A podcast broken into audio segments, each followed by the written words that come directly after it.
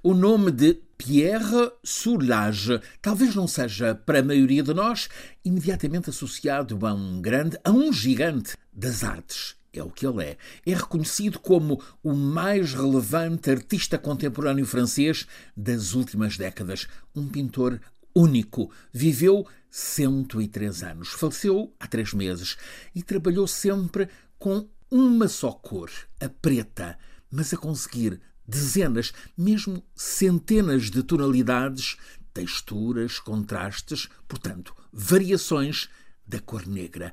Em 1700 telas conhecidas que pintou, ele explora o pigmento, a luz, num modo que quase nos hipnotiza, com as vibrações da luz naqueles quadros, todos em diferentes tonalidades de negro. Ficamos fascinados a contemplar aquelas telas com tantas tonalidades do preto, como se o preto fosse a fonte da luz. Aliás, ele criou uma expressão para definir a cor nos quadros dele, expressão francesa loutre noir. Poderemos tentar traduzir através de quatro palavras: para além do preto, a curadora do Museu Soulage explica que ele concedia uma distinção entre o preto e o negro.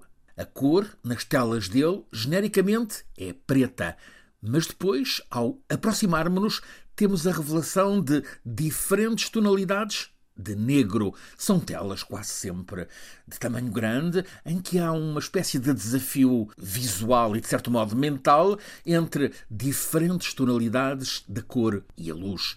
A nossa sensibilidade é puxada para descobrir as fisionomias que Soulage pintou na tela, ele explora a profundidade, digamos, metafísica naquele expressionismo abstrato. A Sotheby's, em Nova York, há dois anos, vendeu uma tela dele por 18 milhões de dólares. A retrospectiva Pierre Soulage, há uma dúzia de anos, no Centro Pompidou, em Paris, teve mais de meio milhão de visitantes.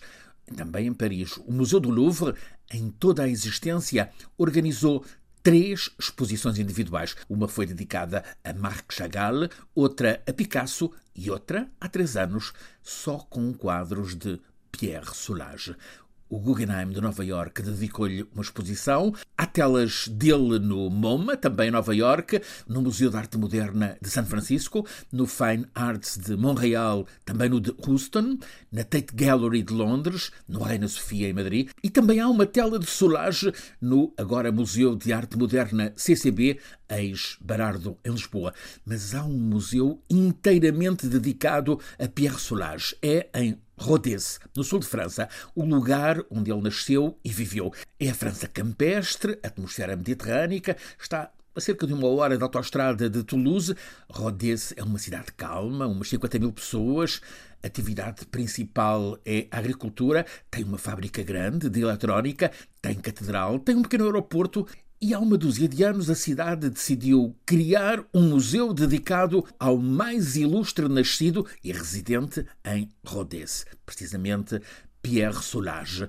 Ele, então com 90 anos, gostou da ideia, doou 400 telas e todos pensaram com requinte. Chamaram um ateliê de arquitetos, o RCR, da Catalunha, para desenhar aquele museu, o Centro de Artes Soulage, em Rodez. RCR, iniciais de Rafael Aranda, Carme Pigem, Ramon Villalta são os distinguidos em 2017 com o Pritzker, que é uma espécie de Nobel da Arquitetura que já veio tanto para Cisa Vieira como para Eduardo Souto Moura.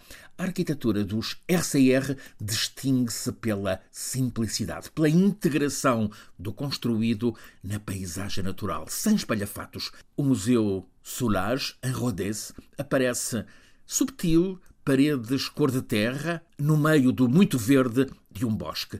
Desde que há este museu Soulage, Rodez passou a ter visitantes de todo o mundo. O museu já teve um milhão de visitantes.